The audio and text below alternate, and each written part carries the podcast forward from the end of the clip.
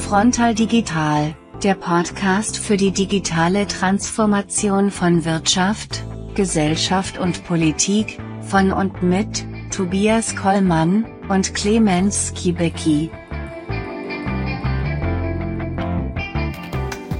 Hallo und herzlich willkommen zu unserem Podcast Frontal Digital, der Podcast für die digitale Transformation von Wirtschaft, Gesellschaft und Politik. Mein Name ist Tobias Kollmann und mit mir in unserem Podcaststudio ist Clemens Kibitzki, ich soll lauter reden, habe ich gehört. Ich hab, war so leise und zu wenig dynamisch. Das haben wir jetzt geändert. Das haben wir jetzt geändert, wunderbar, das hat schon mal hervorragend geklappt. Und äh, wir sind immer noch im Okanda da, äh, Coworking Space und sind aber wieder umgezogen, denn beim letzten Mal waren wir ähm, ein paar Meter weiter in dem kanadischen Personenzug. Jetzt sind wir in einem Wohnzimmer.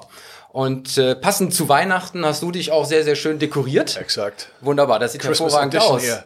Ja, genau. Und äh, wir freuen uns, wieder mit euch gemeinsam durch unsere digitale Woche zu gehen und ein paar Schlagzeilen zu diskutieren, die wir gefunden haben. Und es geht diesmal um die Kalenderwoche 51. Und damit ist es der dritte Teil unseres Podcasts. Und äh, wir haben ja gesagt, die ersten drei Folgen bis Weihnachten sind sozusagen Experimentierstube. Und äh, deswegen haben wir auch heute ein paar Neuerungen, denn wir haben mal einen Buzzer mitgebracht wo wir schön. sozusagen nochmal frontaler dem anderen ins Wort fallen können, um zu diskutieren. Ähm, Und wir haben eine Eieruhr, wo wir auch ein bisschen mal die Zeiten nehmen können für die einzelnen Themen, damit wir noch mehr Schlagzeilen einfach hier auch durch die Sendung bekommen. Und äh, ich glaube, das wird ganz besonders ähm, spaßig und ich freue mich schon, wenn wir da sozusagen gegenseitig uns in den Monologen ein bisschen unterbrechen. Aber es wird kürzer, ne, insgesamt. Es Das wird kürzer, es wird dynamischer und äh, wir wollten halt eben alles ausprobieren. Und das sind die Neuerungen heute, denn wir machen ja dann die Weihnachtspause und wollen dann auch mal ein äh, Resümee ziehen. Ähm, wie ist es angekommen? Was hat gut geklappt? Was hat nicht so gut geklappt? Um dann einfach ins nächste Jahr frisch zu starten. Gleich geblieben ist natürlich unser Konzept. Und äh, das soll sozusagen auch so bleiben, denn die Schlagzeilen, die wir uns gegenseitig mitbringen, die kennt der jeweils andere nicht. Und deswegen muss darauf spontan geantwortet und eine spontane Diskussion eingeleitet werden. Und das ist sozusagen das Spannende, was man eben dann auch hoffentlich als Zuhörer und Zuschauer dann auch mitbekommt, entweder über unsere vielen Podcast-Channel, wo wir verfügbar sind, oder eben bei YouTube mit unserer 360-Grad-Kamera. Wer dieses Konzept nochmal ausführlich erklärt bekommen möchte, der hat die Chance dazu in unserer Prologfolge. Auch diesmal steigen wir natürlich nicht ein, um noch einmal kurz einen Rückblick auf die letzte Folge, die Nummer zwei, zu werfen, denn ähm, es war auch ein Feedback, dass es immer spannend ist, mal herauszufinden, wie so ein paar Themen weitergespielt wurden. Und äh, das hatten wir letztes Mal mit IKEA und diesmal würde ich gerne noch mal auf das Thema der Kaufbots eingehen. Denn auch das Thema hat sozusagen rund um PlayStation 5 nochmal ein, äh, ein Folgeartikel gehabt, äh, wieder bei dem Standard. Und lieber Clemens, am Anfang mal eine Schätzfrage für dich. Was glaubst du, wie viel Umsatz diese Scalper, also die sozusagen per Kaufbots die ganzen Playstations und andere elektronischen äh, Produkte weggefischt haben, schneller als der Mensch und dann bei eBay eingestellt haben. Was glaubst du, nur von September bis Dezember, wie viel äh, Millionen Dollar damit umgesetzt wurden? Was schätzt du? Boah, da ich überhaupt keine Ahnung von der Grundgesamtheit habe, wie viel da sonst umgesetzt, weil ich bin ja kein Gamer. Boah, das wäre jetzt wirklich total geraten. Ach, keiner. Irgendeine Zahl. Wie viel Millionen Dollar? Oh. Ja. Hau einfach was raus. 200. 200 ist tatsächlich etwas viel, es war aber immer noch erstaunliche 82 Millionen Dollar, davon nur 35 Millionen Dollar alleine durch die PlayStation 5. Also ich sag mal, für mich erstaunlich viel und äh, das lohnt sich, das Geschäft. Und äh, da kommen wir nochmal auf äh, unseren Ausblick beim letzten Mal. Vielleicht ist so ein virtuelles Kauf-Ich dann doch nicht gerade so schlecht. Ähm, auch vielleicht als digitales Geschäftsmodell, was an der Stelle scheinbar zu funktionieren scheint. Absolut.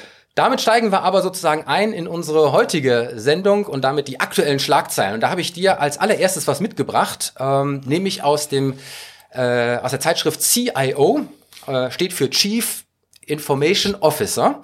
Und äh, das gibt's auch entsprechend auf der Webseite CIO.de. Der Artikel ist von Sabine Thiemann, äh, geschrieben am 14.12. und ist tituliert mit der CIO in der Post-Corona-Zeit. Es wird viele CIO-Wechsel geben. Und wenn man da in den Artikel reinliest, dann kann man dort sehen, ähm, dass diese IT-Verantwortlichen eigentlich erstmal zu Helden der Corona-Krise geworden sind, denn sie haben erstmal es geschafft, überhaupt beispielsweise Homeoffice zu ermöglichen und damit die technischen Grundvoraussetzungen zu schaffen. Und damit waren sie zunächst einmal in der Sichtbarkeit und der Reputation in einem Unternehmen deutlich stärker angesehen. Aber die Frage nach der Pandemie, was dann sozusagen passiert ist, und das fand ich jetzt spannend, gerade auch sozusagen für die Zeitschrift, die ja eigentlich für diesen Berufsstand ist, die schreibt dann, der Erwartungsdruck steigt. Mit der reinen Administration von IT-Funktionen wird künftig kein Blumentopf mehr zu gewinnen sein.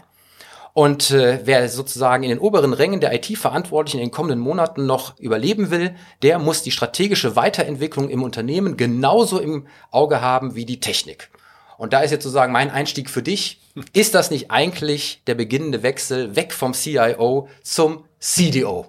nämlich dem Chief Digital Officer, der nicht nur die Strategie, sondern eben auch die Technik unter einen Hut bringen kann. Ja, wir hatten ja, das ist spannend. Ja, wir hatten das Thema ja mal, dass wir gesagt haben, ähm, ich habe mich hinreißen lassen der Aussage, man braucht gar keinen Chief Digital Transformation Officer, solange, das war dann, wo wir uns gefunden haben, der nicht mächtig ist. Und das ist ja wahrscheinlich ein Punkt. Das ist in der Tat eine spannende Frage. Ich hatte gestern einen ähm, eine Keynote, eine Online-Keynote bei einem Cloud-Security-Anbieter. Da saßen halt ganz viele CIOs drin. Deswegen habe ich da ganz guten Marktüberblick gerade äh, oder Eindrücke von gestern. Und es war wirklich so, dass die sagten, boah, wir sind auf einmal so viel wichtiger geworden. Das mhm. stimmt schon. Ich glaube, wir, wir können da wirklich einen Wechsel erleben. Diejenigen, die ich da gut ähm, eingestellt haben, vorbereitet haben auf die Herausforderungen, die weit über Corona hinausgehen. Also jetzt geht's ja erst das eigentlich Richtige los äh, die könnten in der Tat sehr viel wichtiger und mächtiger werden, wenn nicht dann irgendwie andere versuchen, sich das streitig zu machen. Aber ähm, gestern war sehr spannend, da eben da, da reinzuhören, dass die sagten, ja, also Diskussionen, ob wir in die Cloud und so weiter gehen müssen, die haben wir jetzt hinter uns gelassen. Äh, jetzt ist nur noch die Frage, wie machen wir es denn sicher? Und das ist, glaube ich, ein ganz, ganz entscheidender Punkt. Also da, wo man vorher sagen könnte, ach, oh, Sicherheitsbedenken, nee, machen wir nicht. Die, die das gemacht haben, ähm, die sind jetzt ein bisschen auf Abstellgleis, ganz einfach deswegen, weil du kriegst ja die Anforderungen des Marktes, die Geschwindigkeit, die Einfachheit, äh, die Individualisierung der Prozesse, wofür du ganz viele Datentransfers brauchst, äh, das dezentrale Arbeiten, alles, was durch Corona jetzt gepusht wurde, kriegst du ja gar nicht hin, wenn du das nicht mit den schnellsten, besten, flexibelsten Möglichkeiten hast. So, und deswegen werden die jetzt da vorangehen. Und wer da noch alte Denker hat, äh, der sagt, ja, der, der wird dann einfach abgestempelt werden, weil es wird ja eine strategische Funktion. Ha! Strategische Funktion, das ist genau der Punkt, wo ich jetzt mal einhake, weil ähm, es ist ja interessant, wie sich dieses Thema in den Unternehmen entwickelt hat. Mhm. Das kommt nämlich einmal aus der technischen Ecke heraus. Ja. Da hat sozusagen der alte EDV-Abteilungsleiter auf einmal den CIO-Titel bekommen und ist sozusagen zu dem äh, digital ansprechenden Partner im Unternehmen geworden. In anderen Unternehmen ist es aus der Marketing-Ebene gekommen und sozusagen aus einer absatzorientierten Sichtweise mit E-Commerce etc. pp. Und jetzt ist die Frage, wer schafft es denn eigentlich dann irgendwann mal im Vorstand anzukommen? Denn da sieht man durch die Reihe, dass eigentlich dieses Thema noch nicht gleichberechtigt an den Vorstandstischen zu finden ist. Und was glaubst du, wer da, den Rennen, wer da das Rennen macht? Eher der Techniker oder eher der äh, normale Manager, der sich äh, in diesem Bereich weiterentwickelt hat? Ich glaube, die Frage ist, würde ich ein bisschen modifizieren, äh, ob ich sage, sie ist falsch gestellt. Nicht wer von dem bestehen, würde ich durchsetzen, sondern wie werden die Anforderungen der Vorstandsebene zusammenwachsen. Das Erste, was ich mache, wenn ich in die Firmen komme, sage, so, bei digital denkt ihr an Technik und das ist dann, du könnt ihr die geilste Software und Hardware haben, euch da hinstellen, wenn ihr nicht gleichzeitig in gleichberechtigter Dimension die ökonomischen Implikationen für Prozesse, Rollen und so weiter und Geschäftsmodelle daraus seht und dann noch gleichzeitig die menschliche Dimension, nämlich die Marktkenntnis und die Führung, also die Menschen außerhalb der Organisation und innerhalb der Organisation. Wenn ihr die drei Dimensionen nicht gleichzeitig betrachtet und gleichzeitig auf der Achse überall nach außen wandert, könnt ihr machen, was ihr wollt. Habt ihr schöne Hardware euch hingestellt, schöne Software, super. Wie oft komme ich in Unternehmen? Ja, doch, wir haben ganz tolle Tools. Was macht ihr damit? Ja, ähm, keine Ahnung. Das ist dann so ein anderes Marktbeobachtungstool oder sowas und tolle Geräte. Und deswegen wird ja, ist ja die Anforderung, was ich als erstes mache, ist, ich schnappe mir die gesamte Führungsebene und sage, habt ihr denn alle ein einheitliches Verständnis davon, was diese drei Dimensionen ausmachen? Was das Wesentliche das Unwesentliche? Und wenn das nicht vorhanden ist, kannst du sofort aufhören. Weil die dachten ja vorher, Digitalisierung konnten ja ganz viele abschieben. Was macht da so einer im Maschinenraum? Und deswegen ist ja die Frage, ob der aus dem Maschinenraum es schafft, in die Strategie zu springen. Und wenn er es nicht alleine schafft zu springen, dann muss der Rest des Vorstands mal raffen, dass er das tun muss, weil die werden ohne technologisches Verständnis ja nicht dahin kommen. Ich glaube ja persönlich, dass es äh, deutlich länger dauert, einen gesamten Vorstand äh, in das Thema Digital Leadership und äh, digitale Kompetenzen hineinzuführen, ähm, als wenn es eben einen geben würde, der neu in einen Vorstand mit dazukommt und der eben hauptverantwortlich ist für das Thema. Deswegen ja mein Petitum für einen Chief Digital Officer, der das sozusagen an der Stelle macht um eben die anderen heranzuführen, ja, vielleicht sozusagen nicht für alle Ewigkeit, ja, aber äh, irgendwo an der Stelle zumindest mal den Startpunkt zu setzen. In dem Zuge gab es noch eine andere äh, Schlagzeile in dieser Woche am 16.12., denn dort hat E.ON bekannt gegeben, jetzt endlich im, äh, im äh, äh, Vorstand jemanden für Digitalisierung äh, dann auch zu äh, ernennen. Und zwar äh, eine Dame. Das fand ich total klasse. Victoria Osser, äh, Ost, Osserdink. Ostatnik, ähm, ich hoffe, das habe ich richtig ausgesprochen. Und ähm, ich glaube, dass das mal ein Zeichen ist in zweierlei Richtung. A, äh, das Thema weibliche Kompetenz, gerade auch im Bereich Digitalisierung und dann eben gleichberechtigt im Vorstand eines solchen großen Unternehmens. Ja, also ich sag mal, ja, das ist bestimmt ein Zeichen, aber es sollte eigentlich vollkommen keine Rolle spielen, ob welches Geschlecht jemand hat. Es geht darum, hat er genau die Macht. Also man muss aufpassen, dass es nicht politisch passiert, nach dem Motto, ach ja, wir hätten da mal so eine Funktion und dann müssen wir jetzt auch noch sehen, dass wir Diversity auch leben und dass da so viel, so viel reingesetzt wird. Das Entscheidende ist doch, und deswegen würde ich dir ein bisschen widersprechen mit der, der aus die Technologie da reinträgt. Nein, die Technologie darf nicht den Lead haben. Den Lead beim Verständnis braucht die Marktorientierung, denn wir haben ja eine Marktmachtverschiebung hin zum Kunden. Technologie ist da. Ich muss kein Auto bauen können. Ich muss ein Auto fahren können. Ich muss verstehen, was die Implikationen dadurch entstehen, dass es Autos gibt und was das für die Weltveränderung bedeutet.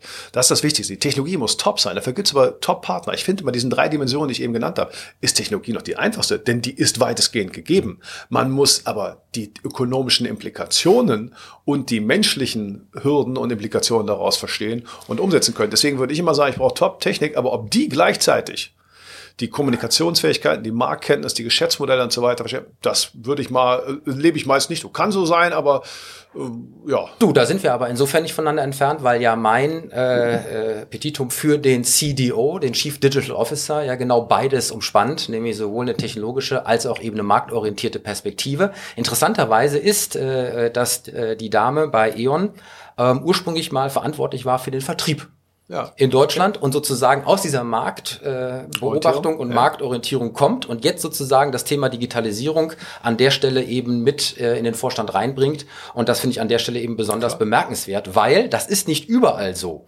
Ähm, und äh, du wirst dich erinnern, ich hatte das mal angesprochen. Wir haben ja selber eine Studie dazu gemacht, den DAX Digital Monitor, eine Studie zusammen mit dem Kollegen Stein von der äh, FOM. Und da haben wir die DAX 30 Unternehmen untersucht. Es gibt vor diesem E.ON-Fall ähm, kein CDO in den DAX 30 Unternehmen. Was? Bei 50 Prozent taucht das Thema Digitalisierung als Verantwortung bei einem anderen Vorstandsmitglied auf. Ja, ich sage nur 50 Prozent, also da macht der CEO Digitalisierung noch mit oder ein anderes äh, Vorstandsmitglied. Bei nur 40 Prozent konnte man die Digitalisierungskompetenz im Aufsichtsrat beobachten. Und, und das ist für mich wirklich das Erschreckendste gewesen, Digitalisierung als KPI in der Vorstandsvergütung also als Key Performance Indicator, war nur bei 23 Prozent zu beobachten und damit ist es eben noch kein Werttreiber, auch im Hinblick auf die Ambitionen äh, und, sage ich mal, auch die Ziele eines Vorstands. So, Buzzer, weil ich muss noch mal ein Stück zurückgehen. Das Problem bei all diesen Bewertungen und Kompetenzbewertungen, wie weit sind wir mit Digitalisierung, ist ja immer das gleiche Problem, dass man erstmal eine einheitliche Arbeitsdefinition haben muss. Mich wundert es immer. In jeder Bachelor-Thesis, die du betreut hast, oder Master- oder Doktorarbeit, steht vorne erstmal eine Arbeitsdefinition. Das heißt, wenn du messen willst, wie weit die sind, was sind denn die Maßstäbe, brauchen wir erstmal ein ordentliches Verständnis. Das mhm. fehlt mir bei den meisten. Und einem Wort Digitalisierung und Digitalisierungskompetenz ist für mich so ein Grundproblem. Das impliziert ja immer noch, als hätten wir die Digitalisierung als ein Projekt. Wir leben längst im digital vernetzten Zeitalter. Wir können auch nicht von einer Digitalisierungsstrategie reden. Es gibt nur noch eine Unternehmensstrategie für die Rahmenbedingungen des digital vernetzten Zeitalters. Deswegen das Wort davor zu schreiben ist fast ein Problem, weil das ist dann so, ja, die oder der macht das dann. Das ist ja Quatsch. Das ist, muss der Grundtenor, weil es ja das, weil der naturgemäß ja das übergreifende Thema ist. Und deswegen brauchen wir natürlich nicht nur in der Vorstandsebene und sonst wo, sondern warum sitzen denn diese ganzen Aufsichtsräten, Beiräten und so weiter? Sitzen ja lauter ewig Gestrige. Die wollen die Zukunft gestalten. Und das regt mich wirklich auf. Und deswegen, das zu messen, finde ich einen guten Ansatz. Also jetzt nicht deine Methode da anzugreifen. Aber wir müssen halt überlegen, das darf nicht in die Kategorie kommen, naja, da haben wir so einen, äh, genauso oft, wir haben den für Vertrieb, wir haben den für Digitalisierung, als wären das irgendwie nicht vernetzte Dinge. Ja, es soll halt keine Alibi-Funktion sein, das ist ja vollkommen klar. Aber, aber es ist die du musst ja einfach, aber du musst einfach mal den Fuß in die Tür bekommen. Du musst ja irgendwo anfangen und du musst irgendwo es schaffen, dieses Thema mit der Kompetenz, ja, überhaupt erstmal an die entscheidungsrelevanten Stellen zu bekommen. Das ist Schritt eins. Dass Schritt zwei selbstverständlich ein äh, umfassender Ansatz ist, wo du alle im äh, Vorstand und alle im Unternehmen auch im Hinblick auf die Digitalkompetenz auf diese Verbindung von realer und äh, virtueller Handelsebene mit einschwenkst, äh, ist ja vollkommen klar. Aber du musst ja irgendwo anfangen und äh, ich glaube, dass wir in den Hierar noch immer hierarchisch äh, und damit auch sehr, sehr strukturell organisierten Unternehmen bei uns eben tatsächlich solche Funktionen brauchst, über die du den Schlüssel in die Tür bekommst, damit du überhaupt das Thema Digitalisierung aufschließen kannst. Ja, okay. Trotzdem, überleg mal, diese, diese Begriffe. Wir haben ja auch keinen Vorstand für das Telefon oder sowas. Oh, da sagt die, da sagt die iOS geht nicht. Genau das Gleiche. Überleg doch mal auch du, teilweise Politiker, die wir beide erlebt haben, die haben immer noch vor wenigen Monaten und Jahren gesprochen von der Netzgemeinde. Es ja. hat aber keiner von der Telefongemeinde gesprochen oder der Briefgemeinde oder sowas. Das heißt, die haben gar nicht realisiert, dass das längst doch schon da ist und es gibt nur diese Rahmenbedingungen. Das ist eine Querschnittsfunktion. Das Problem ist, dass die meisten der Vorstandsebene nicht in dieser Zeit geboren sind, nicht dort leben. Wir haben doch schon ein paar Mal das Karnevalsbeispiel gestresst. Die haben noch nie Karneval gefeiert, sollen aber jetzt eine Karnevalsparty organisieren.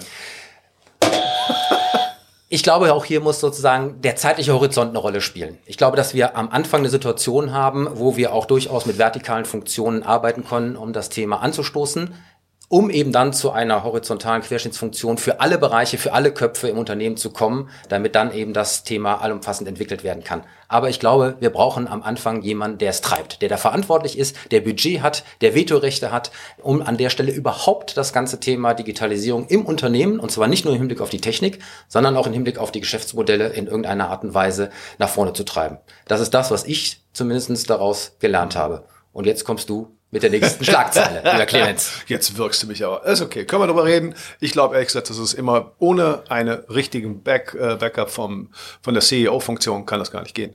Und das siehst du auch, ob das eine Regierung oder ein Unternehmen ist. Wenn das irgendeiner zuständig und der soll es treiben und der, da ist nicht klar, dass der direkt nebenan steht, neben der Top-Führungsperson, dann geht's halt. Nicht. Aber das eine schließt das andere ja nicht aus. Ja, aber das ist so oft, das ist dann oft die Alibi-Funktion. Das ist ja dein Thema, so nach dem Motto, ne? Mach du mal. So, das muss eigentlich eher, das haben wir ja schon mal kurz angedeutet, wie beim, beim äh, Digitalministerium, das muss halt eher ein Finanzminister sein. Der muss auch ein Vetorecht haben, wie ein Finanzminister. Absolut. Digitalisierung ist genau das Gleiche. Und das haben wir halt weder, das sehe ich in keiner Firma, in Politik wollen wir gar nicht von reden. Aber ich sag mal, der CEO muss mindestens damit einverstanden sein, sonst würde ja gar nicht so ein Kollege in den Vorstand nee, kommen. Nicht einverstanden. Der muss begreifen, dass das, das ist, das muss ja eigentlich er selber sein. Das wäre der Wunsch. Mir würde schon reichen, wenn er einverstanden ist. Wir kommen okay. zur nächsten Schlagzeile. Alles klar. Jetzt kommt eine ganz, ganz, ganz anders gelagerte Frage. Also gestern in der Tagesschau. Ähm, 18.12. Ja, war gestern? Ja, doch. Nee, heute quasi. Ist ja egal. 18.12. steht falsch datiert. Das Entscheidende ist aber, EU will eine umweltfreundliche Digitalisierung. Ein Riesenthema. Oh ja. Äh, das äh, Grundlage des Ganzen ist eine Studie und die äh, hat jetzt natürlich Corona-bedingt sich das Ganze auch nochmal angeschaut und gesagt, ja, ähm, der Rückgang des Personenverkehrs hat gleichzeitig das Datenvolumen durch Streaming und Videokonferenzen äh, erheblich ansteigen lassen. Im Vergleich zum durchschnittlichen Datenvolumen wurde es um ungefähr 10 Prozent äh, bei Videokonferenzen um 120 Prozent, sonst bei 10 Prozent ver, äh, vervielfacht.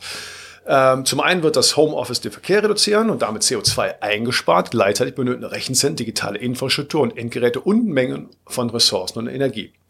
Jetzt kleiner Seitenhieb von mir. Das finde ich ja mal ganz spannend, dass immer irgendwie gegen Verkehr und so weiter, sehen wir auch bei Fridays for Future oder was, da sehe ich aber irgendwie nie, Menschen müssen unser Videostreaming auf den Handy, Handys äh, einstellen. So, jetzt mal kleiner Seitenhieb, kann man darüber diskutieren. Ich lese mal aber noch mal weiter. Der Forscher Stefan Ramesol von dem Wuppertal-Institut, äh, wenn man die drei großen Komponenten der Digitalisierung anschaut, die Endgeräte, die wir nutzen, die Rechenzentren und die dazugehörige Kommunikationsinfrastruktur, kommt man in der Summe ungefähr auf zwei bis drei Prozent der globalen Treibhausemissionen. Das ist in etwa vergleichbar mit dem Anteil, den, den der internationale Flugverkehr hat. Meine Bemerkung, der natürlich sehr, sehr stark in der Kritik steht. Ja. Und jetzt ist die Frage, meine Frage an dich, ist Digitalisierung jetzt dann eher etwas, was man auch dann zurückfahren sollte? Oder wie können wir eben äh, Digitalisierung und äh, Klimaverträglichkeit äh, zueinander bringen? Und ich glaube, das ist ein Riesenpunkt, der so in der Öffentlichkeit stehen immer gewisse Faktoren, äh, Transportverkehr Verkehr und so weiter im Vordergrund. Vielleicht müssen wir ein bisschen ganzheitlicher betrachten. Absolut. Äh, spannenderweise habe ich dazu mal eine Kolumne beim Manager Magazin geschrieben, äh, die Digitalisierung in der Greta-Falle. Oh. Das heißt, die junge Generation, die sozusagen gegen ähm, Umweltbelastungen demonstriert, hat aber gleichzeitig das Handy in der Hand und postet sozusagen von den Demos und trägt damit sozusagen dazu bei, ja, dass hier ein CO2-Abdruck äh, über die dazugehörigen Plattformen eben auch weiter in die Höhe getrieben wird. Mhm. Und tatsächlich ist es so, das ist so ein bisschen die dunkle Seite der Digitalisierung, die noch nicht so richtig in den Fokus gekommen ist, die aber wichtig ist zu betrachten. Denn tatsächlich ist der Stromverbrauch von den ganzen digitalen Plattformen enorm. Man muss es wirklich so sagen. Ähm, und das ist nicht nur der Stromverbrauch für die Plattformen selber, sondern natürlich auch das, was daraus entsteht. Beispiel Amazon. Bei Amazon haben wir sozusagen das ganze Thema Verpackung, ja, über das, was online bestellt wird und was dann ausgeliefert wird. Ich habe da eine interessante Zahl mal gelesen. Ähm, ich glaube, ich hoffe, ich zitiere das richtig. 200 Millionen Tonnen Verpackungs- und Plastikmüll wird über äh, das Thema Amazon-Versand äh, pro Jahr in die Umwelt hineingegeben und muss irgendwo auch wieder verarbeitet und abgebaut werden. Du hast die, ähm, die Netflix und Co. angesprochen. da habe ich auch mal ein interessantes Beispiel. Ähm, denn der Stromverbrauch äh, von äh, Netflix und anderen Streaming-Plattformen ist genauso groß wie der CO2-Emissionsabdruck von Griechenland. Jetzt kann man sagen, nur ein Land äh, ist ja nicht so tragisch, aber ist natürlich an der Stelle doch eine enorme Menge. Und wir haben ja auch schon öfter das Thema künstliche Intelligenz gehabt. Mhm. Das Trainieren einer einfachen künstlichen Intelligenz, eines äh, Algorithmus, nur eines einzigen, hat den gleichen CO2-Emissionsabdruck wie fünf Autos ihr gesamte Lebensdauer lang. Mhm. Das heißt, da passiert eine ganze Menge. Jetzt darf man aber das nicht nur in diese Richtung sehen, sondern nur die Digitalisierung wird uns die Chance geben, Energieressourcen so effizient zu verteilen, dass man damit eben auch einsparen kann. Das heißt, Digitalisierung ist sowohl ein CO2-Treiber, ist aber auch die einzige Technologie, die uns in die Lage versetzt, das große Umweltproblem an der Stelle überhaupt in den Griff zu bekommen. Durch verteilte Systeme, durch Energiemanagement und, und, und, und, und, was damit verbunden ist. Wir haben auch sehr, sehr viele Start-ups im Bereich Green Tech, die kommen und versuchen an der Stelle eben über die Digitalisierung dieses Umweltproblem an der Stelle in den Griff zu bekommen. Ja, finde ich auch so. Es ist nur so, so schwierig. Ne? Also es ist halt noch komplex. Wir sind in einem totalen Feld. Ich sehe das auch so. Digitalisierung ist natürlich eigentlich die Lösungsgeschichte für das Ganze, weil wir nämlich die Effizienzhebel über KI und so weiter ansetzen können. Denken wir mal an, die Vernetzung, wenn wir mal selbstfahrende Autos haben, wo du gar kein, wo du Carsharing so automatisiert machst. Ich glaube, ein Carsharing-Auto setzt sieben Autos oder so etwas. Und jetzt muss man die CO2-Bilanz ja nicht nur das Fahren nehmen. Das vergessen ja. ja. Also, mir fehlt immer diese Vollkostenrechnung. Ne? Also die Autobahnen, die gebaut wurden, äh, die, die gesamte Herstellung, der ganze Transport der, der, der, der zur Produktion, äh, für die Autosproduktion äh, nötigen Rohstoffe und so weiter, das muss ja alles mit einbezogen werden. Wenn wir jetzt diese Menge, also das Verkehrstransportsystem neu denken können, dann kann ja nur KI und Algorithmen eigentlich die Lösung äh, liefern, das eben effizient zu steuern, dass Leute immer noch von A nach B kommen und mit viel weniger Aufwand. Da werden wir wahrscheinlich durch so eine Disrupt äh, Transformationsphase aber eben durchgehen müssen. Mhm. Ähm, ich finde trotzdem das ganz gut, diesen Hinweis, dass man sagt, naja, Streaming und äh, das, das verursacht einfach. Die Frage ist jetzt, äh, sollte man auch dort mit Verbotsprinzipien kommen? Und ich würde sagen, äh, ja, naja, es gibt ja schon ein paar Überlegungen. Ne? ne? Es gibt ein paar Überlegungen. Ja, aber ich finde beispielsweise ich find, ich Steuern oder Abgaben oder äh, Strafen mit CO2-Emissionen zu verbinden und das ganze Thema Zertifikatshandel. Ja, ja. Moment, das ist aber was anderes. Steuern und, und Strafen ist was ja, anderes. Da, es gibt eine Partei, die in diese Richtung denkt, ja, äh, die an der Stelle sozusagen bewusst ähm, versucht, äh, die CO2-Emissionen, die aus der Digitalisierung heraus kommen werden, an der Stelle eben auch ähm, ja, zu äh, besteuern äh, oder eben auch na, zu bestrafen will ich jetzt nicht sagen, aber an der Stelle eben ein, ein, ein Faktor zu machen, ja, wo eben auch die Unternehmen, die dahinter stehen, in irgendeiner Art und Weise ähm, für aufkommen sollen. Ja, das ist ja Teil zwei, aber die beiden Wege sind ja zwei unterschiedlich. Das eine ist, wir verbieten Technologie XY, so wie wir es gerade bei Transport, Verkehr, also das Wort Flugscham gibt es, ich kenne es nicht, Digitalscham gibt es noch irgendwie nicht. Nee, interessant. Im, ja, ja. Ne? Also das heißt, vielleicht das, was man einem selber näher steht, das findet man dann nicht so schlimm. Kann ja, wäre auch menschlich, sollten wir aber von wegkommen. Was du gerade meinst mit der Besteuerung, ist ja was, ist ja eine Sache. Die Internalisierung externer Effekte. Also als ordnungspolitisch geprägter Ökonom ist das das Normalste der Welt. Wir haben nun mal die externen Effekte und die müssen wir reinbringen, aber die müssen wir technologieunabhängig reinbringen. Eine Tonne CO2 aus der einen Technologie oder aus Verkehr oder aus Digital muss halt am Ende gleich besteuert werden.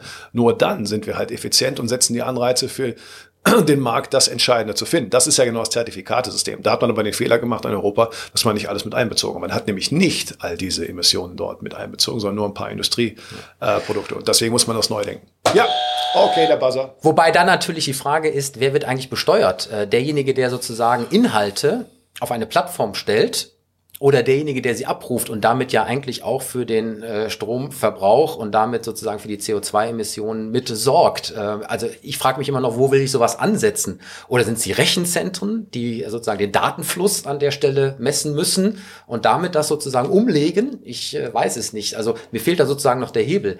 Spannend an dieser Diskussion finde ich aber schon das Bewusstsein, ja. was damit ja. verbunden ist. Und natürlich müssen wir schauen in der Zukunft, dass das, was die Digitalisierung für eine Erhöhung des CO2-Aufkommens äh, sorgt und da, wo es sozusagen für eine Reduktion sorgt, dass es am Ende möglichst ausgeglichen ist und damit eben neutral. Das wäre aus meiner Sicht ein Ziel, was sich auch in den Köpfen der handelnden Akteure an der Stelle ähm, verankern sollte, weil es ist ein Riesenthema. Es ist bislang noch nicht so beleuchtet worden, aber es ist eben wichtig, weil Klammer auf, wenn man mal an die großen Probleme der Menschheit denkt, dann ist das Umweltthema natürlich dabei. Und das ist vielleicht durch Corona ein bisschen verschütt gegangen, kommt aber aus meiner Sicht äh, extrem demnächst wieder auf den Tisch. Und da wird auch das Thema Digitalisierung in dem Zusammenhang sowohl als Verursacher als auch als Problemlöser in irgendeiner Art und Weise eine Rolle spielen. Ja, richtig. Also ich glaube auch, dass die, äh, das wäre aber gut ist, dass wir mehr diskutieren über die Methoden und Wege, denn die Thematik ist aufgrund der Vernetzung ja schon so komplex. Und ich glaube, dass es gar nicht neutral sein muss, sondern im Gegenteil, es wird unterm Strich viel mehr bringen. Wir werden wahrscheinlich mehr CO2-Emissionen für Digitalisierung haben, aber woanders viel, viel mehr reduzieren können, weil ja eben die Effizienzsteuerung von automatisierten Algorithmen einfach sehr, sehr viel machen kann. Wenn wir einmal die Infrastruktur gemacht haben, und das ist, glaube ich, so ein bisschen unser Problem, wo wir wieder bei der Querschnittsfunktion sind. Ne? Heute denken wir zum Beispiel Verkehrssysteme, denken wir völlig immer die Eisenbahn oder das Auto. Wir denken das nie richtig vernetzt. Und das ist beim Digitalthema halt logischerweise ein anderes. Und das ist vielleicht, vielleicht auch die Riesenchance. Ich sehe nur zum Moment in zumindest der öffentlichen Diskussion viel zu wenig Ansätze. Da wird immer nur gesagt, da gibt es dann so ein Feindbild, das muss irgendwie bekämpft werden, anstatt dass man komplex zu denken. Das meine ich ja mit dem Flugscham. Wo ist die Digitalscham? Der ist irgendwie nicht da. Und das müssen wir, da müssen wir, glaube ich, von, von loskommen. Denn es geht ja nicht um, darum, um das Ziel zu streiten. Es geht darum, den richtigen Weg zu finden. Und das ist nun mal der effiziente Weg. Dafür sind wir Ökonomen. Also ich glaube, wir haben daraus gelernt, mehr Aufmerksamkeit für dieses Thema. Ähm, ich würde sagen, Klimaneutralität ist der erste Schritt. Wenn es darüber hinausgeht, äh, umso besser. Aber erstmal dahin zu kommen, Ah, siehst du, die Eieruhr. Erstmal dahin zu kommen, ist, glaube ich, schon ein gutes Ziel und da sollten alle in irgendeiner Art und Weise dran arbeiten, äh, weil äh, wir dürfen uns einfach nicht, aber das ist bei jeder Technologie so gewesen, nicht nur über Vorteile und positive Dinge an der Stelle Gedanken machen, sondern natürlich auch über die begleitenden negativen, in der Hoffnung, dass wir das eine mehr betonen und das andere einfach deutlich mehr reduzieren. So ist es. Los geht's weiter. Und damit sind die wir Zeit bei der nächsten drängt. Schlagzeile, genau. Zack, zack, zack. Und äh, das ist äh, eine Schlagzeile aus dem Handelsblatt. Und zwar vom 16.12. Äh, und habe ich in der Printausgabe tatsächlich gefunden, ähm, online. In der was? In der Printausgabe, ja, ich lese tatsächlich noch Printausgaben, weil online ist es leider hinter einer Bezahlschranke, wie so bei vielen ähm, großen klassischen Medien. Und die Schlagzeile lautet Wirtschaftliche Erneuerung. Deutschland ist schlecht vorbereitet.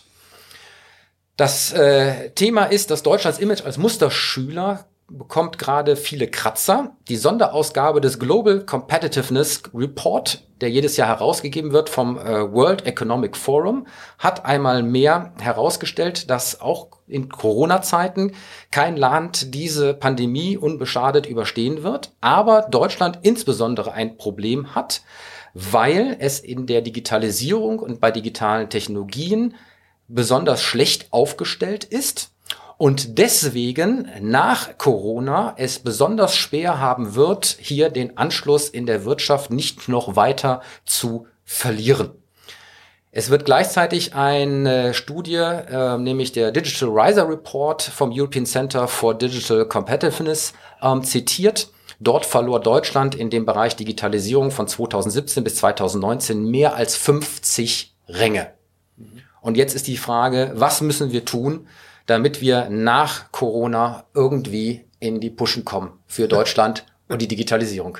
Eine globale Frage, ich weiß, ja. aber wir haben ja auch ein bisschen das Thema Politik. Ja, ja, absolut. Ja, ich glaube, deine und meine Erfahrungen mit Politikern sind, äh, glaube ich, auch die gleichen. Wir äh, da haben wir ne, 2013 festgestellt, Internet für uns alle Neuland und ich sehe bis heute keine zusammenhängende Strategie. Die Politik stellt es aber alleine nicht da, das Unternehmen ja genau das Gleiche. Wir haben so ein Sammelsurium aus, wir müssen mal aufhören zu glauben, es geht uns zu gut und das geht immer so weiter und das Industriezeitalter geht weiter. Die Produktivitätsfortschritte der Digitalisierung und der Kundennähe und der Marktgeschwindigkeit, der Erwartungshaltung, die da draußen entsteht in einer global vernetzten Welt, wo in Echtzeit alle Informationen um die Erde gehen, sind halt völlig andere als die Geschwindigkeit, die Prozesse, die Hierarchien, die Wertschöpfungsketten, die aus dem Industriezeitalter kommen. Und das ist einfach schlichtweg nicht erkannt. Die wesentlichen und unwesentlichen Veränderungen sind in Deutschland weder in Politik noch Unternehmen äh, verstanden und damit die Dramatik auch nicht verstanden, die da vor uns steht. Ja, wir haben einen der größten Sozialstaaten dieser Erde und den muss irgendjemand finanzieren. Und wenn diese, wenn, wenn das nicht da ist, was muss da passieren? Also für Change kannst du zwei Dinge machen. Entweder du bist halt eben, du hast Bock, das Neuland zu erobern. Den Plan sehe ich bis heute nicht. Und ich sehe leider überall erstmal diese defensive Haltung. Das haben wir letzte Woche besprochen bei der EU-Politik, auch bei der deutschen Politik. Wo ist der eigene Weg? Wo ist das Ding zu sagen, wir haben jetzt die Grundregeln verstanden, das fehlt? Also ich höre oft immer so Sätze wie, Nein, wir haben kein Erkenntnisproblem mehr, sondern ein Umsetzungsproblem. Nein, wir haben noch ein Erkenntnisproblem, aber ein ganz dickes. Traurig genug. Ja, und also und das ist jetzt mal auch gar nicht so als Vorwurf gemeint. Wir leben in einem komplexen Strukturwandel. Es sitzen aber auch nicht die richtigen Leute, weder in der Politik noch in Unternehmen. Ich kann das mal, ein Beispiel für mich. Ähm, ähm, Du hast das ja eben erwähnt mit, also nochmal, für mich sollten Geschlechterrollen keine, keine Rolle spielen dabei. Weißt du, wer der erste, das erste deutsche Digitalministerium geschaffen hat? Sag es mir. Das war 2018, das war das Bundesland Bayern. Und dann ist die äh, dortige Digitalministerin bestimmt eine total nette, äh, tolle Dame. Und Gerlach ist dann äh, angetreten und gesagt, Digitalisierung ist bestimmt nicht mein Spezialthema, aber ein riesen Zukunftsthema. Ich lese mhm. mich jetzt da ein. Ich muss es mal kurz wiederholen. Ich habe das nicht gesagt, ich habe das zitiert. Ich und kenne das Zitat, wie kann man denn bitte 2018 sagen, ich lese mich jetzt da ein? Und nochmal, Frau Gerlach, bestimmt toll und nett. Ich will gar nichts gegen die Dame sagen. Aber es kann doch nicht sein, dass wir an quasi so Schlüsselstellen, an jemand sagt, ich lese mich jetzt da ein. Wir gehören, wir brauchen Fachkompetenz in allen Top-Führungspositionen. Und da gehört mindestens dazu, dass ich die digitale Welt komplett verstehe. Da hake ich ein. Und zwar, äh, weil das auch in dem Artikel angesprochen wird, äh, nicht nur bei der Markteinführung digitaler Produkte, sondern auch bei digitalen Fertigkeiten der Arbeitskräfte in der deutschen Wirtschaft sind wir weit abgeschlagen. Wie kriegen wir das Thema Kompetenzen in die Köpfe rein, auf allen Ebenen im Unternehmen? Indem wir eben die Dramatik klar machen und mal rigoros fordern. Hast du es verstanden? Geh mal jetzt hin, geh mal zu allen Vorstandsebenen, sagen die drei wichtigsten Treiber der Digitalisierung, was du und wie wir uns daran anpassen. Wenn die da, da nichts haben, dann haben wir gesagt, okay, du hast jetzt noch drei Monate Zeit und dann trete bitte ab. Das wäre die Lösung. Das müsste man, man müsste sagen, bist du zukunftsmäßig aufgestellt? Ja oder nein? Ich glaube, wir müssen mehr tun. Wir müssen konkret in den Ausbildungs-, aber auch in den Weiterbildungssystemen die Leute nochmal auf die digitale Schulbank bekommen, um ihnen die Kompetenzen konkret weiterzubringen äh, und beizubringen. Auch im Hinblick auf die Bereitschaft, auf allen Ebenen noch einmal für sich selber zu verdeutlichen und klar zu werden, ich habe da vielleicht ähm, Defizite, aber es ist nicht schlimm, wenn ich hier nochmal lerne ja, so und ist etwas es ja sozusagen an der Stelle so versuche ja neu aufzunehmen. Aber guck mal, du hast jetzt, wenn du mal generell die Frage global stellst, was brauchst du für so ein Standortentwicklungskonzept, was da ja eigentlich gefordert ist? Du hast zwei Bereiche. Du brauchst den politischen Gesetzgeber, der die Rahmenbedingungen setzt. Der setzte gerade alles auf Besitzstandswahrung und Mauern bauen und Urheberrechte und Datenschutzvorstellungen aus der Welt von davor zu übertragen und zu manifestieren. Das ist leider genau die falsche Richtung. Wir schauen, wir versuchen gerade, ob das EU oder Deutschland, wir versuchen die Erfolgreichen, weil die kommen alle aus Amerika oder China, zu bekämpfen. Ich zitiere dazu mal gerne Michael Phelps. Winners focus on winning. Losers focus on winners. Und das ist unser Problem.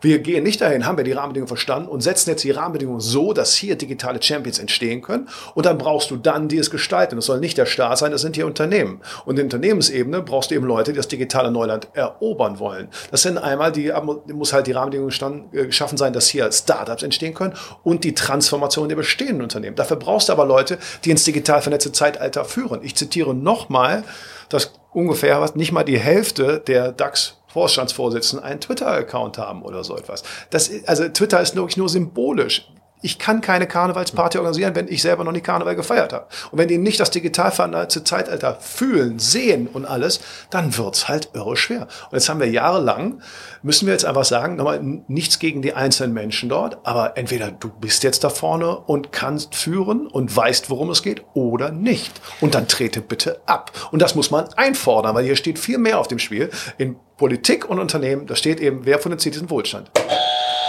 Ich glaube ja, dass das äh, bestimmt wird, äh, insbesondere durch drei Komponenten, ähm, nämlich das Digital Mindset und damit die positive Einstellung im Hinblick auf Veränderungen rund um das äh, Thema Digitalisierung, ähm, die Digital Skills, also das konkrete Wissen rund um nicht nur Technologie, sondern auch elektronische Geschäftsmodelle und Prozesse und wie die sozusagen funktionieren und damit auch äh, zu Gewinn und äh, Umsatz für ein Unternehmen führen.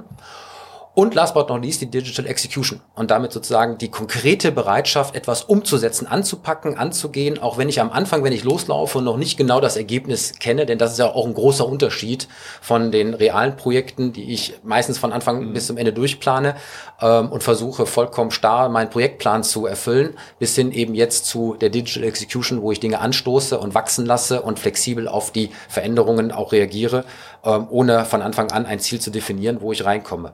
Und dieses Digital Leadership gilt aus meiner Sicht nicht nur für die Führungskräfte, sondern da ist auch ein Digital Fellowship, nämlich äh, bei den Fach- und Arbeitskräften, die an der Stelle eben auch diese Kompetenzen aufnehmen müssen, damit eben das gesamte Unternehmen aus allen Ecken heraus ähm, digitalisiert werden kann. Das passiert aber nicht, wenn es oben der, der Fisch stinkt vom Kopf her. Das ist das Problem. Wenn oben nicht eingefordert wird, dann wird das hinten unten nicht passieren. Das ist immer das Problem. Du änderst eine Hierarchie nicht von unten. Und deswegen muss man schon sagen, du hast gerade den Mindset, das Positive. Das ist ja die positive Variante. Die wollen alle. Ich sag dir mal, was die in der Realität am besten funktioniert. Corona hat es gezeigt. Wenn man muss.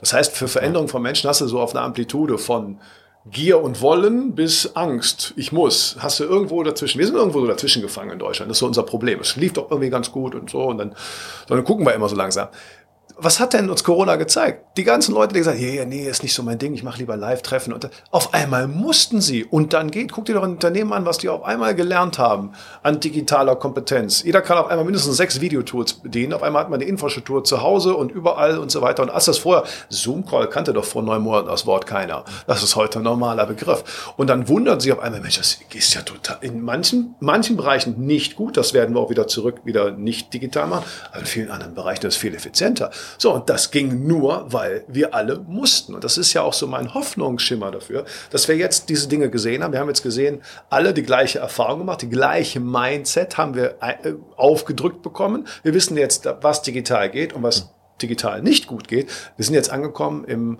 äh, vernetzten Arbeiten wo alles Mögliche und das Beste jeweils rausgesucht wird. Nur, da darf es ja eben nicht aufhören. Wir sollten nämlich auch sehen, was ist passiert. Guckt ja die Tech-Unternehmen an dieser Welt. Die Aktienkurse gehen durch die Decke und das ist, die bewerten die Zukunft. Und die deutsche Industrie äh, steht, naja, also auch irgendwie da, aber wir müssen ja nicht mehr die Zahlen von Tesla sehen. Ich glaube, im März waren das noch, Tesla war so wertvoll wie drei und heute sind sie wie alle Autohersteller. Und das ist ja der entscheidende Punkt. Ja. Ich sag mal, äh, Erfolg oder Misserfolg von Digitalisierung nur am Börsenkurs äh, von Unternehmen abzulesen, äh, kann ein Indiz sein, ja, auch wie viele man sozusagen untergebracht hat, ist aber nicht das alleinige Merkmal. In dem Zusammenhang hier nochmal kurz aus dem Artikel. In keinem von insgesamt elf untersuchten Wettbewerbsparametern schafft es Deutschland unter die Top 3. Und ich habe mir das mal angeschaut in der Studie, das ist jetzt fernab von Börsenkursen. Ja. Es geht einfach in der Frage, wie sind sozusagen die Unternehmen aufgestellt im Bereich Digitalisierung, um im Wettbewerb Vorteile zu generieren, ja. die letztendlich Umsätze in die eigenen Taschen äh, bewirken und nicht woanders. Jetzt bist die Eier Was haben wir gelernt? Was haben wir gelernt? Ich muss da noch einmal einhaken. Ja, die Börsenkurse sind nur ein Indikator. Leute, die ihr Geld da hinsetzen, die ja. bewerten halt die Zukunft. Mir geht's aber der um davon, darum auch wieder zu sagen, ich, ich habe hier, im, wann war das denn? Im April habe ich bei äh, Gabor Steingart, der achte Tag, mal erzählt, habe ich, äh, hab ich so über Deutschland genau dieses, dieses, diese, diesen Wandel, was da fehlt, eigentlich geredet. Und da habe ich zitiert äh, einen äh, deutschen CEO einer Automobilfirma, der 2015 gesagt hat, Tesla, da kann ich nichts zu sagen, die ignoriere ich so ungefähr, weil die sind ja bald pleite und die können nicht richtig produzieren. Und da habe ich mir nur gedacht, das mag alles sein. Es kann auch sein, dass Tesla bald pleite ist. Und wenn das so ist, das ist doch egal. Ich kann mir doch aber anschauen, wie haben die es denn damals geschafft, das war 2015, in einer Woche 400.000 Vorbestellungen zu bekommen, ohne einen Cent klassische Werbung. Darauf muss ich doch schauen. Ob die, das, was ich vielleicht besser kann, können die vielleicht schlechter, aber ist doch egal. Ich muss doch von denen lernen, die es besser machen. Und da, diesen Mindset brauchen wir doch mal. Zusammen von den Erfolgreichen lernen, anstatt Gründe zu finden, warum das irgendwie alles blöd ist. Und das brauchen wir vor allen Dingen. Digital. Ja, ist am Ende das Ziel und äh, damit wechseln wir und äh, du darfst mit der nächsten Schlagzeile weitermachen, lieber Clemens. Sei frontal digital. Du lachst ich jetzt wieder tot, weil schon wieder ist mein Computer irgendwie hier aus, wo ich die Schlagzeilen drauf habe. Das kann nicht wahr sein. Das kann nicht wahr sein. Also irgendwas klappt wieder nicht. Letztes Mal war es ein Update, der ihn da äh, dann gekillt hat. Ja, also digital ist nicht immer vorteilhaft und vor allem. Manchmal ist immer noch das Papier, ja, ja, ich sag's dir. Ja? Absolut richtig. So, dann muss ich jetzt auch wieder aus dem äh, aus dem Gedächtnis rauszitieren. Also, die Schlagzeile kam äh, auch gestern in der Tat. Der uns beiden bekannte äh, Thomas Jatzorbeck, der Digitalbeauftragte des Wirtschaftsministers, ja. hat gesagt, wir haben jetzt endlich den großen Durchbruch in Sachen äh, Finanzierung. Er spricht davon, die 10 Milliarden, die jetzt da für Startups bereitgestellt wurden. Er sagte, über den Hebel, den der, der in diesen Fonds zusammen mit dem Finanzministerium aufgesetzt ist, hat ein Volumen, weil sie daran denken, Privatinvestoren darüber anzuziehen, von ungefähr 60 Milliarden Summen, was mal richtige Summen werden.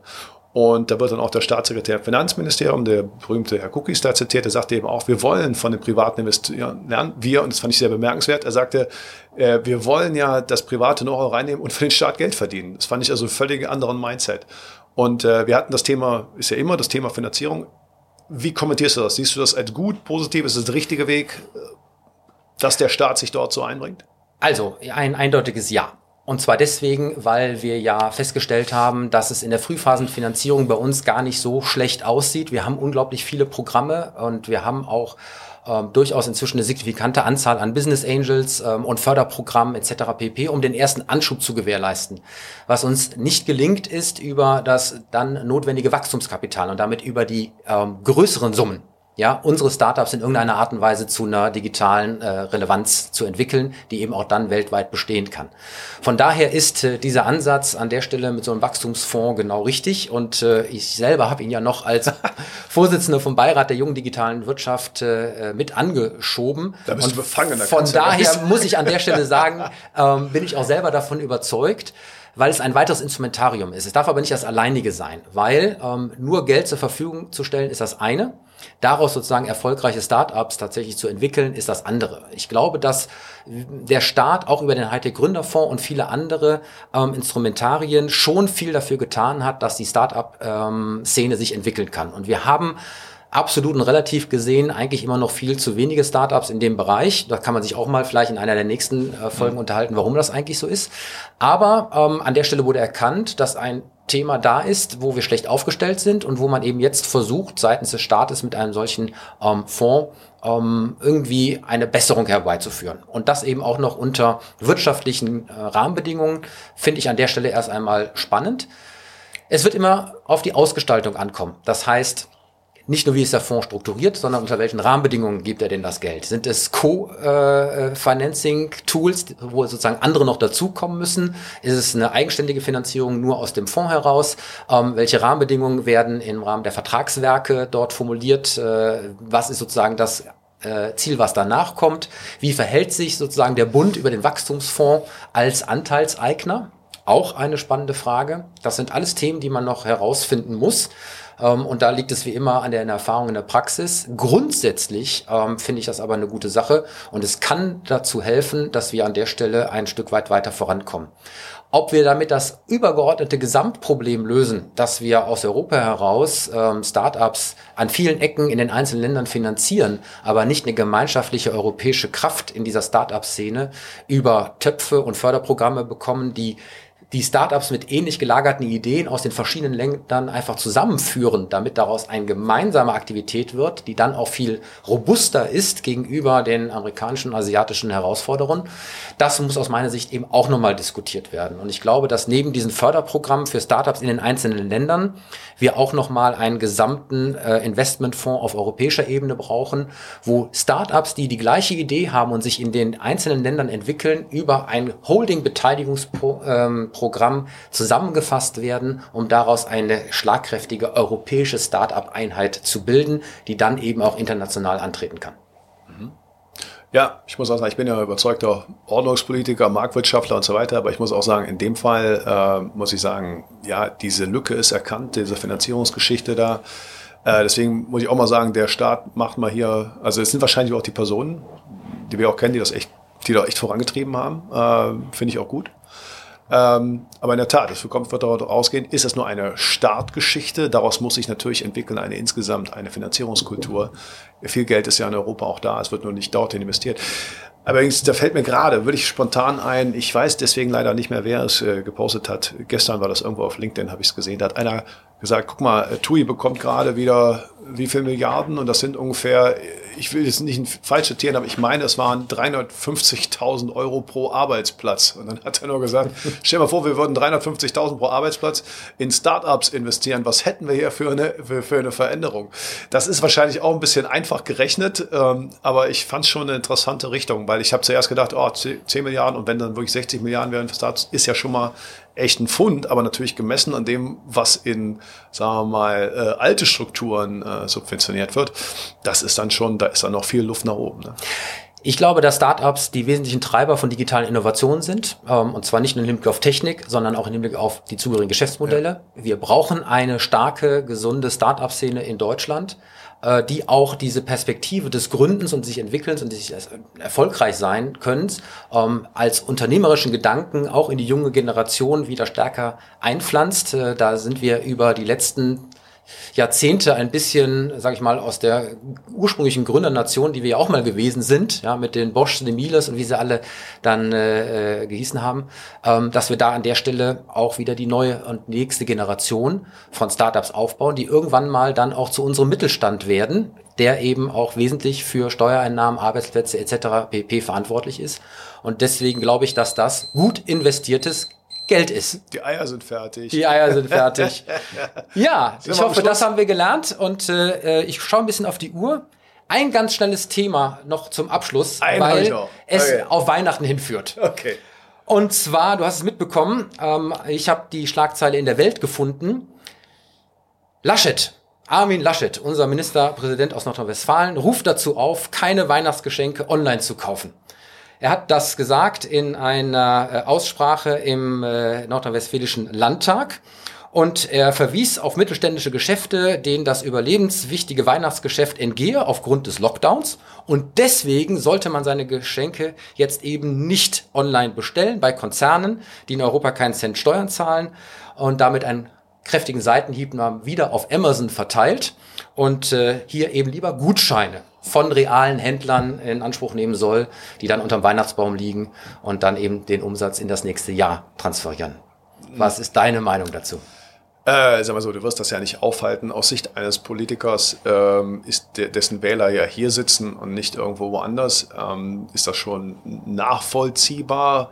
Kurzfristig kann ich sogar äh, kurzfristig, also weil wir die Händler hier können ja wirklich nichts dafür, dass jetzt gerade dieser Lockdown kommt kann ich das mit den Gutscheinen sogar verstehen. Äh, Fände ich auch ganz nett. Ich glaube aber, das ist, kann, wenn überhaupt, nur eine sehr kurzfristige Überbrückung sein. Das kann kein Dauerthema sein. Wir werden nicht den Onlinehandel bekämpfen und besteuern. Wir müssen sehen, wie wir es die Händler vor Ort schaffen, im digital vernetzten Zeitalter anzukommen. Ich fand das hier mitbekommen. Hier gibt es in Köln eine, eine äh, neue Initiative. Fedel Shopping, glaube ich, heißt die, die ich jetzt Kontakt habe. Fand ich super. Wo sich die Händler an sich zusammengetan haben und gesagt haben, wir müssen eine Plattform bauen, wo es für die Leute vor Ort so sein wird, da kann ich ich habe den Menschen, den ich ins Gesicht kommen kann, der bei mir um die Ecke wohnt, den ich jeden Tag vorbeigehe. Und bei dem kann ich kaufen, aber ich kann bei dem genauso auch schon online bestellen, dann besorgt er mir das. Das ohne, ohne, also das ist eigentlich die Grundidee. Das fand ich echt mal gut, vor allen Dingen, weil es aus der Leuten selber rauskommt.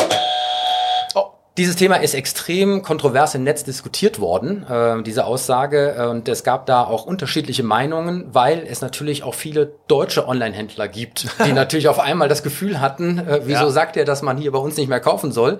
Äh, es gibt ja dieser Tons, ja, äh, und die Ottos und wie sie alle heißen. Ja. Ähm, hat er die gemeint? Nein, er hat eben das nur in Richtung äh, von Amazon gemeint. Ähm, Zumindest wird das an der Stelle äh, so unterstellt. Ähm, nichtsdestotrotz äh, gab es da äh, viele kritische Kommentare. Ich habe mal eins mitgebracht von Ann-Kathrin Riedel, die dazu geschrieben hat bei Twitter, dieses Aufmachen der Differenz von Online und Offline, ich bin so müde. Der Online-Shop ist das, was den Buchladen meiner Mutter über Wasser hält, Herr Armin Laschet. Übrigens ganz im Gegensatz zu irgendwelchen Finanzhilfen.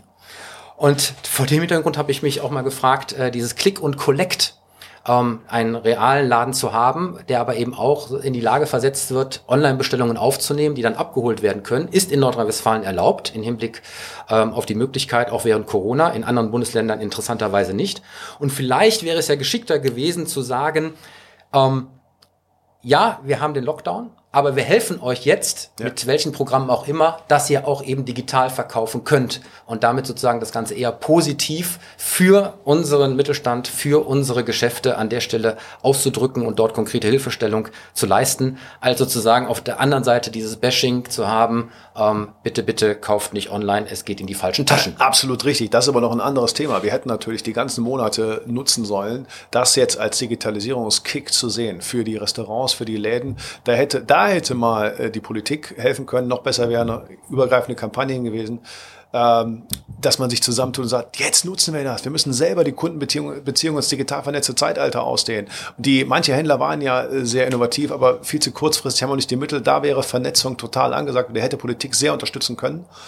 Ähm, das haben wir aber überall gesehen, dass da Mängel sind. Ich sage nur diese unsäglichen Listen von Registrierungen, diese Papierlisten dort. Wieso hat man, es gab doch all, es gibt doch all die, die Registrierungs-Apps schon. Sowas hätte mal vorangepusht werden können. Wir hätten das nutzen können hier als ein, als ein riesen Push. Es ist meiner Meinung nach da viel zu wenig passiert. In den Schulen, in der, in den, im Handel, in Restaurants, überall. Wir haben da irgendwie so getan und kommt da nichts anderes mehr. Lieber Clemens, wir sind am Ende. Ich habe noch eine Sache, die ich wirklich spannend fand ja. dahingehend. Pro Weihnachten. Ich habe das aber gepostet, wegen erzähle ich es aber nur. Dieses 13 Prozent der Leute kaufen ihren Weihnachtsbaum online. Und da war ich total baff, weil das ist wirklich für mich ein Produkt, was ich wahrscheinlich nie online kaufen werde.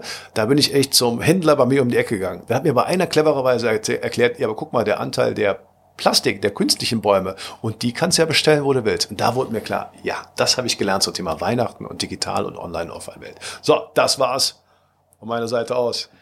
Ja, ich äh, stelle fest, wir haben es geschafft, deutlich mehr Themen unterzubekommen und wir sind auch noch deutlich unter einer Stunde. Das heißt, das Ziel ist schon mal erreicht worden. Der Buzzer und die Uhr hat sozusagen uns geholfen ja, das äh, zu erreichen. Ich hoffe, das Ergebnis kann sich trotz der äh, neuen Dynamik und der Geschwindigkeit dann eben hören, aber auch sehen lassen. Und deswegen am Ende wie immer der Hinweis auf die verschiedenen Kanäle, wo man unsere Podcast, aber auch dann Videocast abrufen kann. Es steht hier auch schön auf der Tafel. Unsere Webseite www.frontal.digital ist da ein schöner Anlaufpunkt. Wir sind aber natürlich auch auf den verschiedenen Podcast-Plattformen, Soundcloud, Spotify, Apple Podcast und so weiter uns zum Anschauen mit der 360-Grad-Kamera und mit der schönen Nikolaus-Mütze von Clemens kann man uns bei YouTube, dort findet man uns äh, entsprechend im Kanal Frontal Digital. Äh, wir stehen kurz vor 100 Abonnenten, womit wir eine personifizierte URL bekommen würden. Von daher, wir freuen uns, wenn uns der eine oder andere nochmal dort abonniert. Und wir sind natürlich auch bei Twitter unter unserem äh, Account Frontal underscore digital oder auf Deutsch frontal unterstrich digital, aber natürlich auch per Hashtag frontal digital dort zu finden. Auch diese Folge konnte nicht äh, produziert werden ohne eine ganze Reihe an Unterstützung. Deswegen unser Dank am Ende wie immer an Gebhard Media, Deutschlands führender und innovativer Podcast-Producer. Wir waren einmal mehr im Okandada Coworking Space in Köln und äh, hoffen, dass sich hier eben Startups entwickeln können, die dann eben auch die digitalen Geschäftsmodelle der Zukunft an den Start bringen. Unsere Computerstimme, die uns am Anfang begrüßt und am Ende verabschiedet, äh, Wiki, kommt von ttsmp3.com. Ich habe übrigens den einen Hinweis bekommen, ähm, das könnte man besser machen und das wäre eine menschliche Stimme, wäre irgendwie viel wärmer. Stimmt. Und äh, da würde ich sagen, wer von euch Ideen hat für ein neues Intro oder Extro und uns da unterstützen möchte mit einer realen Stimme, der sei hier sozusagen über die Winterpause herzlich eingeladen, uns etwas zuzuschicken, damit hier ähm, vielleicht an der Stelle ähm, wir in, im neuen Jahr etwas verwenden können. Die Titelmelodie kommt von musicfox.com. Wenn ihr uns Feedback geben wollt und Vorschläge für weitere Themen habt, die ihr unbedingt hier mal besprochen haben möchtet, dann nutzt doch bitte das Kontaktformular auf unserer Webseite. Dort gibt es auch die Möglichkeit, uns Feedback zu geben. Ja, und damit habe ich hoffentlich äh, alles gesagt oder habe ich was vergessen, Clemens? Nö, wir haben die Zeit eingehalten. Wir haben auch, glaube ich, schneller geredet. Das war auch ein Ding. Und von meiner Seite nur frohe Weihnachten. Habt euch alle lieb. Äh, und wir hören uns und sehen uns hoffentlich dann wieder spätestens im neuen Jahr. Ein kleines Weihnachtsgeschenk haben wir bekommen von Summer Night Moon. Die hat uns nämlich bei Apple Podcast bewertet mit fünf Sternen und hat geschrieben, ein digitales Must-Have digitale Exzellenz im Doppelpack in Verbindung mit der tollen Idee, aktuelle Meldungen aufzugreifen und darüber zu diskutieren. Spannend, erfrischend, inspirierend, einfach stark. Ich glaube, das ist eine Steilvorlage fürs nächste Jahr. Mir bleibt auch nichts mehr anderes übrig, als euch da draußen frohe Weihnachten zu wünschen, einen guten Rutsch und bitte, bitte bleibt gesund in der Hoffnung, dass wir nächstes Jahr das Thema Corona ein bisschen mehr zu den Akten legen können, in der Hoffnung, dass es sogar ganz verschwindet. Alles Gute, bis dann und macht es gut. Tschüss. Das war Frontal Digital, der Podcast von und mit Tobias Kollmann und Clemens Kibecki. Alle Folgen finden Sie auch auf www.frontal.digital, bei YouTube und natürlich überall da, wo es Podcasts gibt. Diskutieren Sie auch mit uns bei Twitter unter dem Hashtag Frontaldigital.